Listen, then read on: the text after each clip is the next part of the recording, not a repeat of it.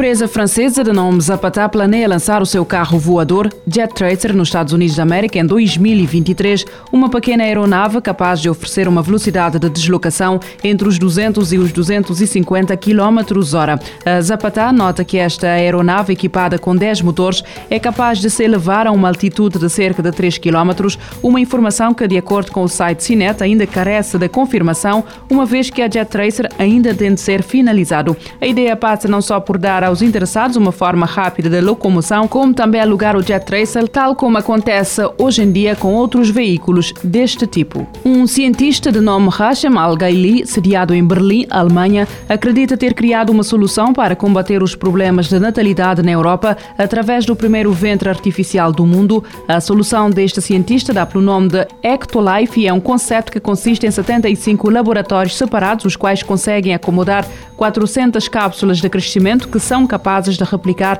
as condições do ventre de uma mãe. Al-Gaili diz que um único destes laboratórios é capaz de incubar 30 mil bebés por ano, com um crescimento a poder ser monitorizado diretamente através do telemóvel dos respectivos pais. Nota o site de NextWeb que este conceito da Al-Gaili também permite aos pais que estejam dispostos a pagar por isso escolherem diversos aspectos genéticos dos filhos, tal como altura, tom de pele, inteligência, entre outros. Neste momento trata-se apenas de um conceito e ainda não há planos para a construção de um destes Ectolife.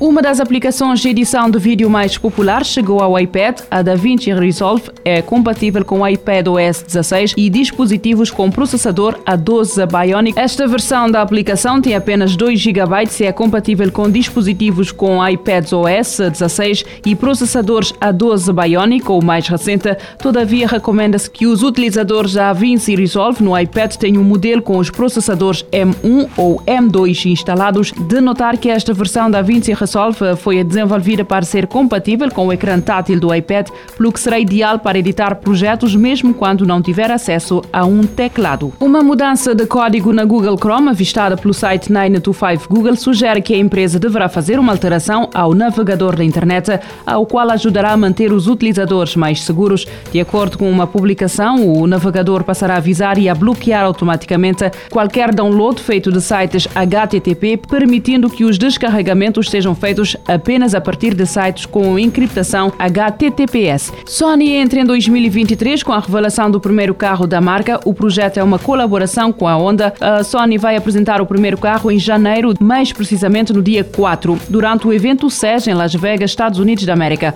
O primeiro carro elétrico da Sony é um projeto colaborativo com a Honda, uma parceria que foi oficializada em 2022. Apesar disso, as duas empresas japonesas já estavam a colaborar há algum tempo neste projeto para marcar a data da revelação do carro, a Sony e a Honda partilharam um pequeno vídeo na internet. O vídeo mostra apenas alguns vislumbres do veículo com a visão total a ser mostrada apenas no dia 4 de janeiro. Todavia, os últimos rumores indicam que a Sony deverá integrar neste veículo algumas opções de entretenimento, permitindo aos ocupantes assistirem a filmes e até jogarem jogos da PlayStation 5.